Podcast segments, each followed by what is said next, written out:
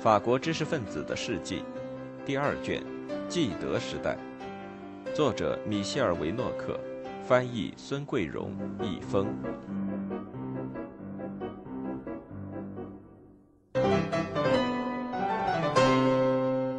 十六，月光下的公墓。纪德写了一本从苏联归来，乔治·贝纳诺斯呢，则通过月光下的公墓写了他从西班牙的归来。不论这两个作家之间的鸿沟有多么深，他们两个人都在1936至37年间感到了对各自阵营的那种不可挽回的失望。他们的见证都有参考价值，都是关键性的书。不过，这只是作家写的书，不是专家的论述。贝纳诺斯也跟纪德一样，对自己怀着爱、怀着感情，同时也怀着道德从政感到高兴。当他1932年跟莫拉斯决裂的时候，他这样写道：“法国人民需要的不是推理，而是一种缓慢的、耐心的和系统的感情投资。问题不是要征服他的智慧，而是要征服他的想象力。在抽象事物方面，在纯思想领域，我们国家还从未有过任何伟大的成就。”贝纳诺斯和纪德都是诚实的人。只是各自有各自的行为方式罢了。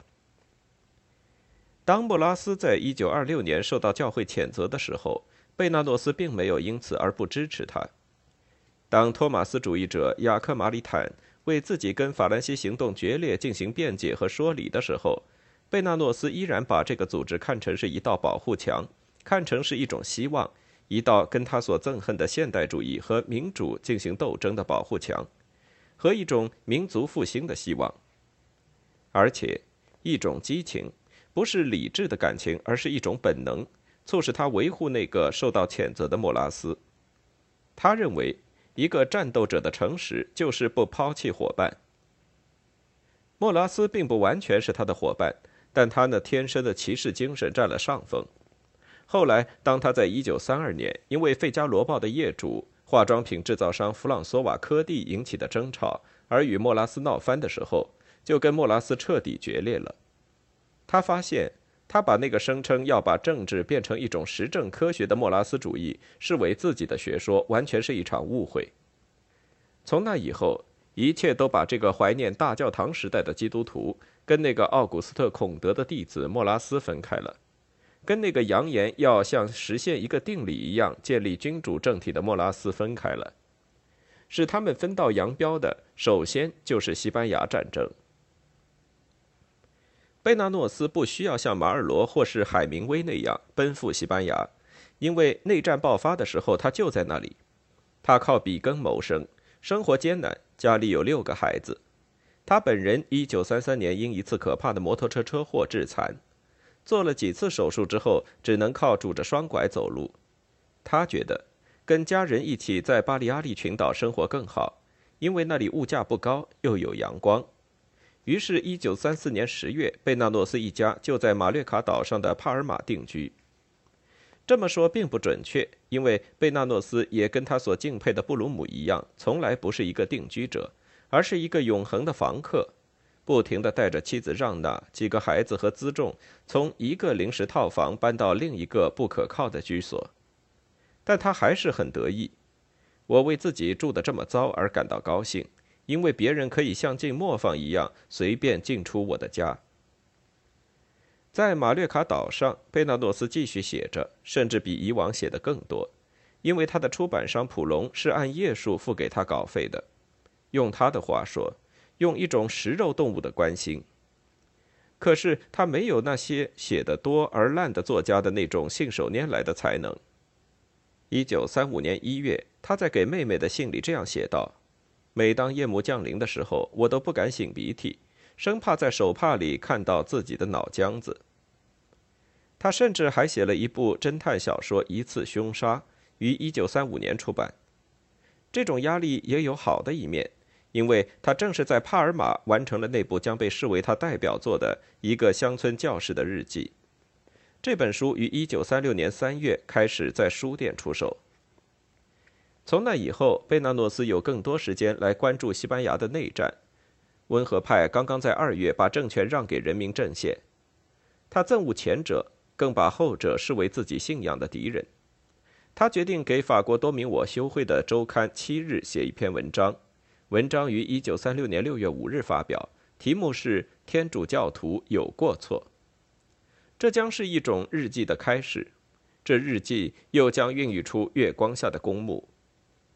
他对失败的天主教右派及其领袖吉尔罗布莱斯其人所做的总结，对天主教领导阶层的自私，和那些用花言巧语蒙骗人的教士们施展的教会传统的现实主义的可怜阴谋所做的总结是非常严厉的。在他看来，所有这些思想正统的人都证明自己没有能力对教堂的火灾和教堂迫害做出强硬反应。左派的胜利为这种破坏发出了信号。这些人只满足于搬到另一条街上去住，以免看到那些暴徒鞭打年迈的教士。从那时起，人们就可以预料贝纳诺斯听到七月十七日武装起义的消息以后将会有什么反应。这一天总算到了。他的同情心给了何塞·安东尼奥·普利莫·德里维拉和他的长枪党，一个纯粹而又强硬的右派，一个社会右派。一个从源头起就受到锤炼的法兰西行动。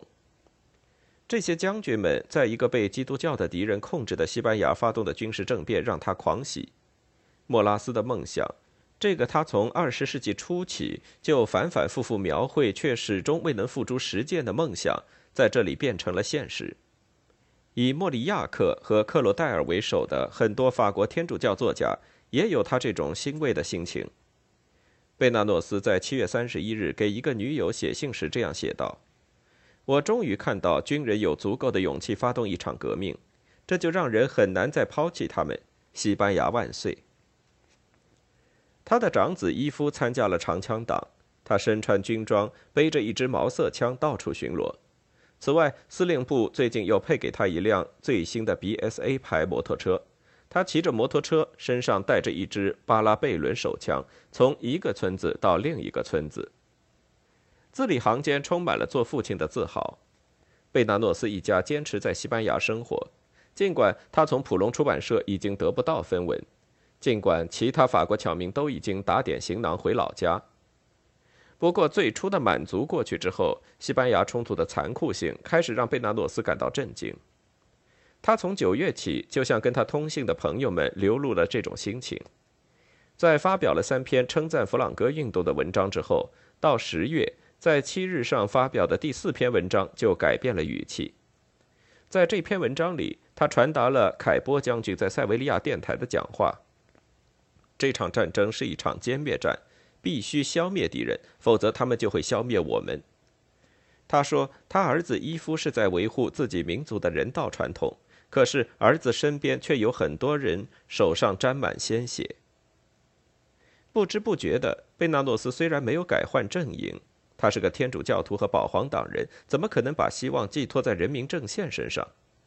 他却开始描述他的所见所闻。他跟记得的共同点令人吃惊。他在十一月八日这样写道：“为了那些生活在我们国家各地的不曾相识的小贝纳诺斯们。”我决定把我的感受以及我对我所生活的时代的看法都写出来，说出事实真相，出来作证。月光下的公墓的主题就这样产生了。民族主义者的野蛮行径令他作呕。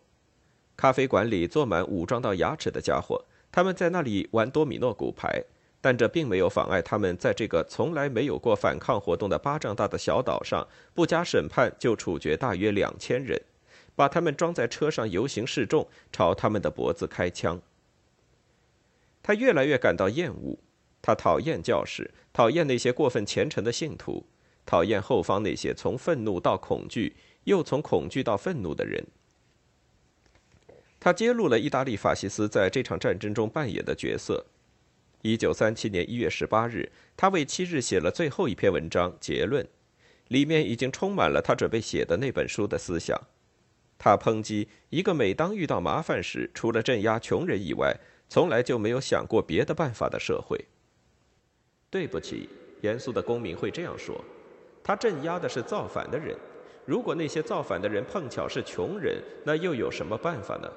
事情往往让我们措手不及，而机枪就好像是鸡蛋黄油调味汁，它不能等。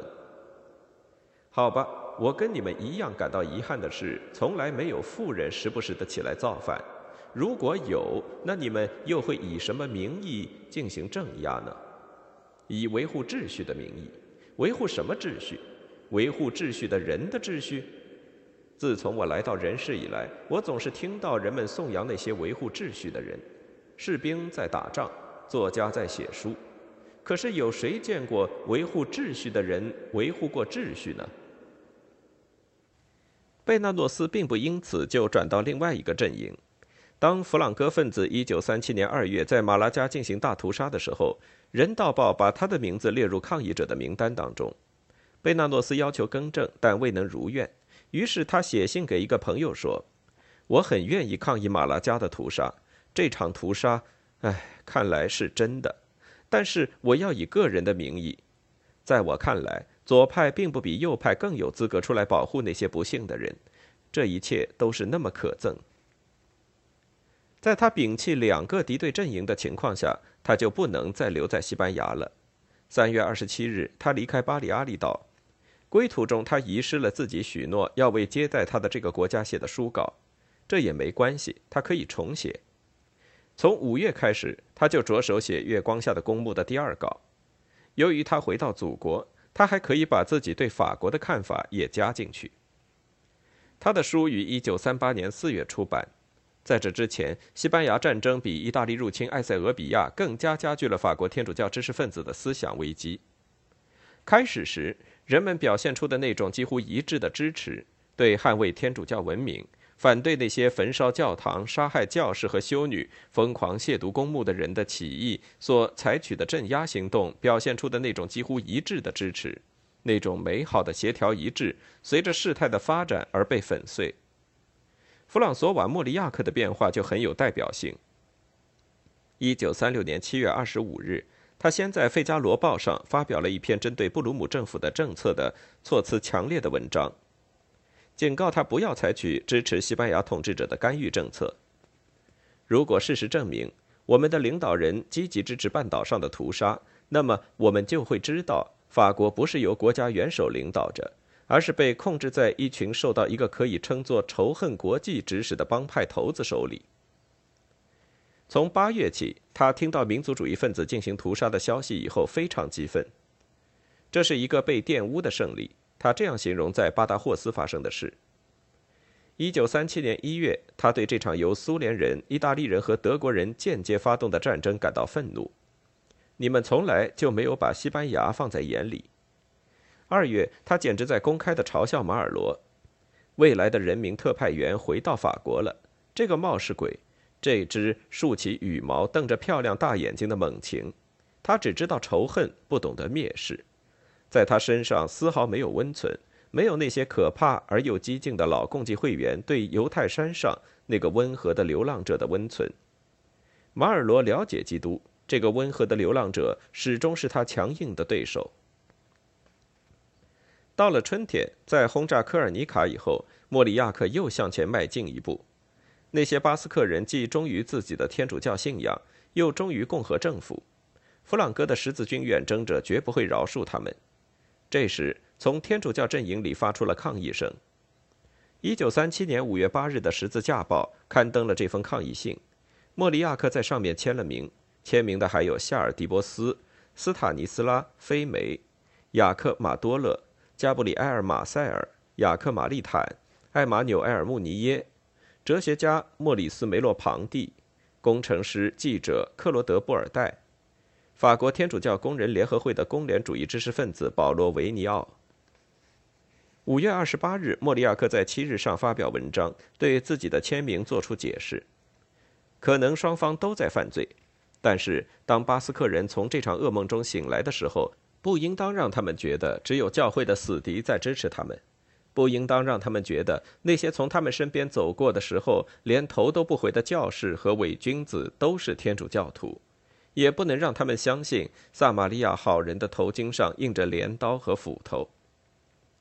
人们谴责巴斯克人什么呢？用莫里亚克的话说，他们犯的是不反抗罪。从这时起，人们再也不相信一场基督徒与基督教的敌人，这是某些西班牙主教对人民阵线的称呼，之间的正义战争的存在。《蝮蛇节》的作者，一九三八年六月在《费加罗报》上写道：“我们之所以采取这种态度，是因为那些西班牙将军声称自己在进行一场圣战，一次十字军的远征，声称自己是基督的士兵。”那群武装狂人在武装起义被镇压以后所犯下的亵渎罪行是令人难以容忍的。我们只想说，面对那些斗篷上别着一颗圣星的摩尔人所犯下的罪行，面对那一系列的清洗活动，面对支持那个自称是基督的士兵的天主教领袖的德国人和意大利人的轰炸留下的妇女儿童的尸体，我们想说，这是另外一种恐怖行为。莫里亚克也和很多人一样，不能容忍把基督教主义跟法西斯主义混为一谈。当弗朗格分子取得胜利之后，莫里亚克表示，对那些反叛的法西斯军人在意大利法西斯主义和德国种族主义的支持下，在全体人民和全世界面前恢复的那个完美的教会感到不放心。这不是一场全体天主教徒的革命，距离很远。保罗·克罗戴尔在他1937年在布鲁塞尔出版的《献给西班牙烈士的颂歌》里，只看到问题的一个方面：杀吧，同志，破坏吧，喝个酩酊大醉吧，做爱吧，因为这就是人类的大团结。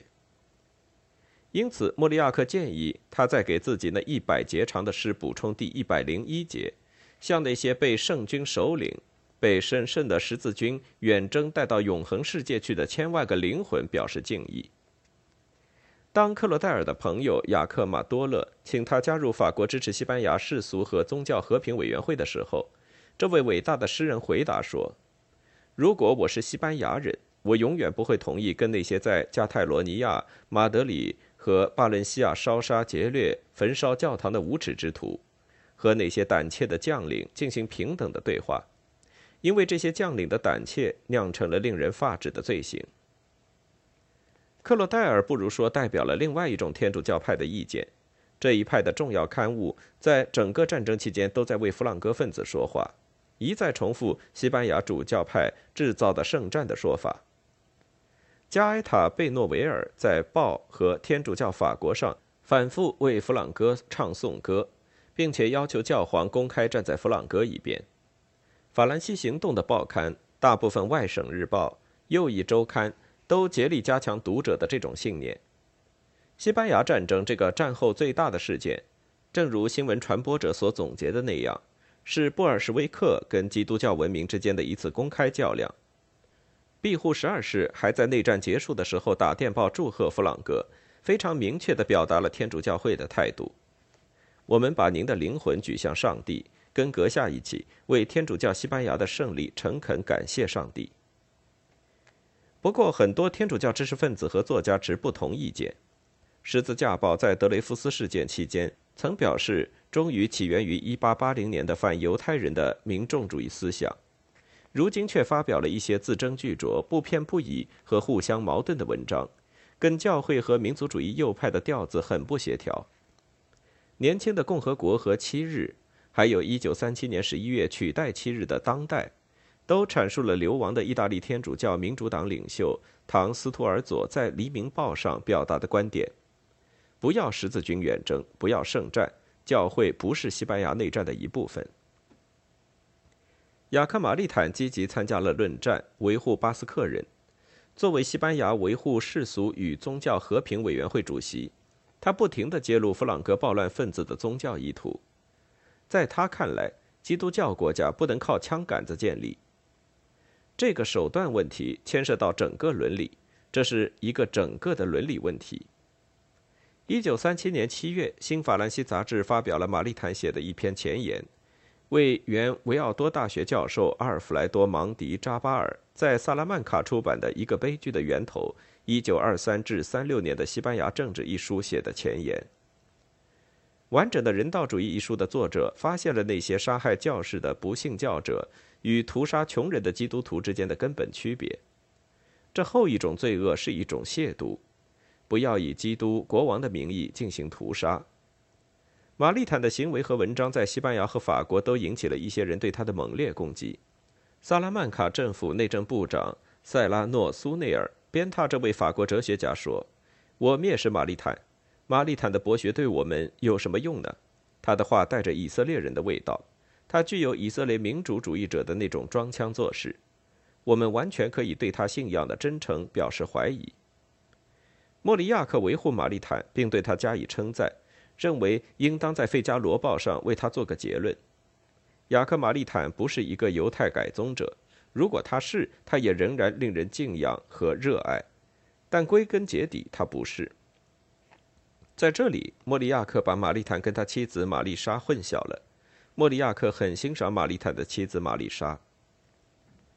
穆尼耶和《精神》杂志的天主教合作者是最先出来揭露等级森严的天主教会与反动派、执政的暴乱力量之间的勾结的。穆尼耶在表态之前，先跟西班牙天主教作家进行了交谈，其中有何塞·贝尔加曼。他想从政治的角度进行推理。因为这两个阵营都有危险，一边在摧毁人民和文化，而另一边则是反对宗教的人和法共。问题是要指出最紧迫的危险所在。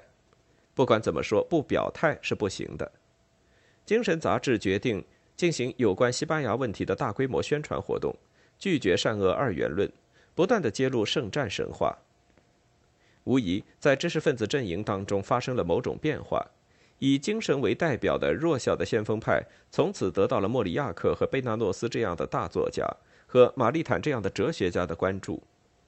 莫拉斯和法兰西行动对这三个人都或多或少地产生过影响。精神虽然流露出对共和派的同情，但并不因此而不对法共对共和派的影响问题进行辩论。一九三七年六月，穆尼耶的杂志发表了何塞·贝尔加曼的一篇文章。文章坚决支持法共占主导地位的内格兰新政府。在以后的几期里，杂志继续了这场辩论。一九三八年五月，《月光下的公墓》问世。这部作品使乔治·贝纳诺斯与法兰西行动的右派彻底决裂。作者的立场十分独特，甚至是独一无二的，既不站在天主教民主党一边，不站在保守的右派一边，也不站在。新生的主要围绕精神杂志发展着的左翼天主教派一边，贝纳诺斯希望忠于自己的保皇党立场，忠于他的老师反犹太主义的德吕蒙，忠于他那古老法国的梦想。在那个古老的法国，已经存在着自由思想。月光下的公墓反映了一种贝纳诺斯式的想象。从历史的角度看，这种想象是可疑的；从诗歌的角度看，这种想象是很有魅力的。充满了一种既带有福音思想又带有骑士风格的基督教精神。这种精神的一个基本美德就是荣誉意识。作为民主的死对头，贝纳诺斯对西班牙将领的造反丝毫不反感。他欢迎长枪党，他谴责那些吉尔罗布莱斯式的温和，谴责软弱的天主教徒。正是这些人孕育了反基督教的左派。在内战后期，他不能容忍一场所谓的十字军远征的欺骗。这种远征的基本手段就是白色恐怖。战争是需要的，但是不是这样一种被人用无耻的手段和资产阶级的恐怖扭曲了的可怕战争。这场战争使军队变成一群受到双脚踩在血河里的教士祝福的疯狂暴徒，变成了恐怖的传播者。月光下的公墓不仅是对一场幻灭的有力的形象化的感人的描述，还是针对法国右翼势力的一篇檄文，针对那个深受莫拉斯思想影响的右翼，深受那个腐蚀青年的家伙，那个跟法西斯主义的意大利勾结的莫拉斯影响的右翼。墨索里尼先生很可能天天都读《法兰西行动》，他甚至会觉得像在自己家里一样。就像从前一个外国王子住在巴黎的地下室里，有宾至如归的感觉一样。贝纳诺斯除了告诫他详细剖析过的法国保守派之外，还告诫自己的同代人，要对集权制的崛起提高警惕，同时还要警惕资本主义民主温和的集权制。他对此所做的解释受到他的基督教文化的影响。他从中看到了抛弃基督教信仰所造成的后果和一种世纪末日的前景。月光下的公墓的基调让某些人感到贝纳诺斯成了左派，因为小说里充满了对右派、温和的天主教派和法西斯主义者的攻击。有人甚至把他说成是无政府主义者。只有一个年轻作家没有弄错，他就是阿尔贝·加缪。他在同情法共的《阿尔及尔共和者报》上写道：“贝纳诺斯是一个双重背叛的作家。”如果说由于他说过弗朗哥的屠杀让他作呕的话，而让右翼人士对他反感的话，那么当他表示不希望让左派把自己也变成左派的时候，左翼党派则发出欢呼，因为贝纳诺斯是个保皇党，在他身上既保留了对人民的真正的爱，又保留了对民主制度的厌恶，因此应当尊敬他整个的人，而不要试图把他归于某一个党派。艾玛纽埃尔·穆尼耶呢，则把贝纳诺斯的抨击小说说成是一本预言书。战前有一个预言家贝基，让我们再补充一个布鲁瓦，似乎并不是每个人都喜欢他。贝基死了，战后的每一天都让我们感到他的离去。月光下的公墓又把贝基还给了我们。又一报刊谴责贝纳诺斯的大转变。就像法共报刊对纪德的背叛耿耿于怀一样，前者可能更配得上预言家的称呼。他用充满激情的语言，让那些跟他信仰相同的人记起自己宗教的来源。他是一个绝对的人。纪德虽然忠于生活中的几个不可变动的概念，但与贝纳诺斯相比更容易变卦。一九三六至三八年间，法国人的激情在这两个人的经历及其著作中得到了最好体现。